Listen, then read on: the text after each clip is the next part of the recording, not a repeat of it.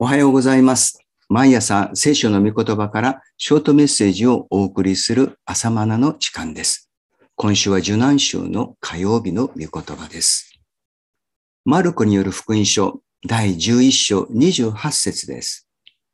何の権威によってこれらのことをするのですか？誰がそうする権威を授けたのですか？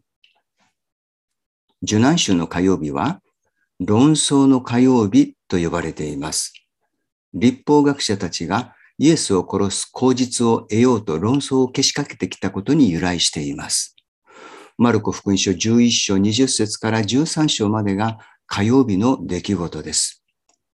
さて、先に神殿で売り買いをしていた商売人たちをイエス様が追い出されたわけですが、このことで神殿の主だった人々は文句をつけにやってきました。何の権威でこんなことをするのか。彼らはイエス様の権威を認めていませんでした。ナザレ出身の大工の息子のくせにという苦々しい思いに満ちていました。人間的な権威をより頼んでいる人は神の霊的な権威を認めたがりません。文句をつけてきた祭司たちはレビ族の、しかもアロンの家系の人々です。彼らにとって先祖代々守ってきた伝統こそが権威の拠り所でした。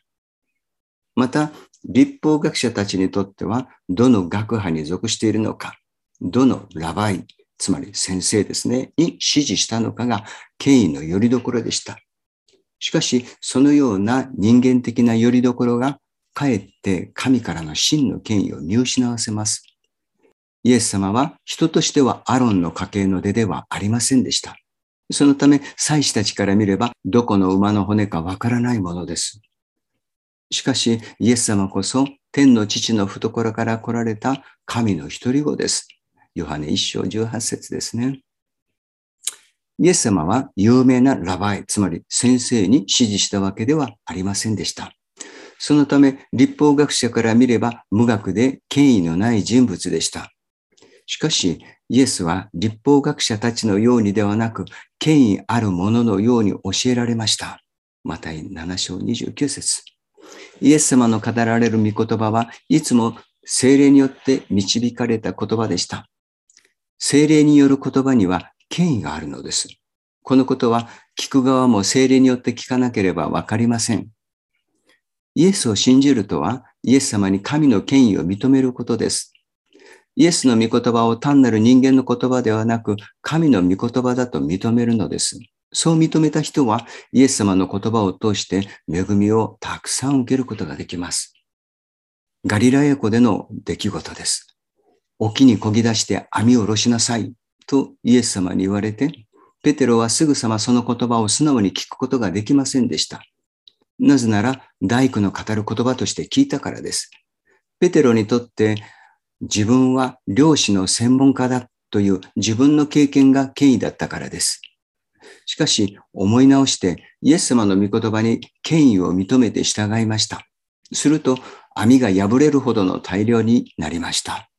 この出来事はペテロにとってイエスの語る言葉が神の御言葉であると理解する転機となったことでしょう。ですからガリラヤ湖の上を歩いて来られるイエス様に向かって主よ、私に歩いてくるように命じてくださいと求めました。湖の上を歩いてきなさいというイエス様の言葉があれば歩けるのだと信じたわけです。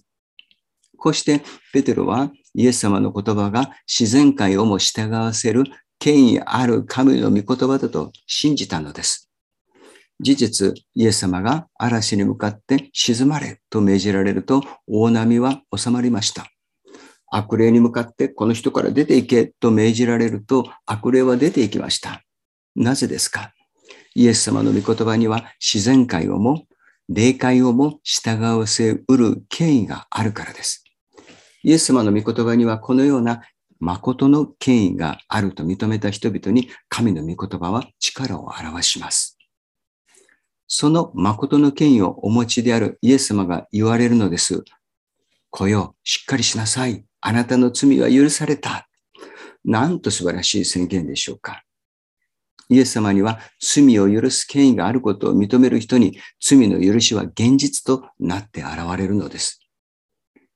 このようにして始まった論争の火曜日ですが、火曜日だけにこの論争は終わらず、受難日に至るまで訴えるべき欠点はないかと調査が続きます。それはちょうど杉越にほふられる子羊に欠落はないか、欠陥はないか、入念に観察するかのようです。実は、立法によれば、子羊は傷のないもので一切のオスでなければならない。羊またはヤギのうちからこれを取らなければならない。そしてこの月の第14日までこれを守っておき、うんぬんとあります。出エジプト記12章5節から6節の言葉です。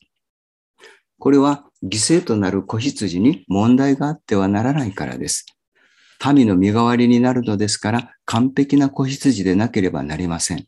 そのために取り分けて5日間は病気や怪我はないかを観察したわけです。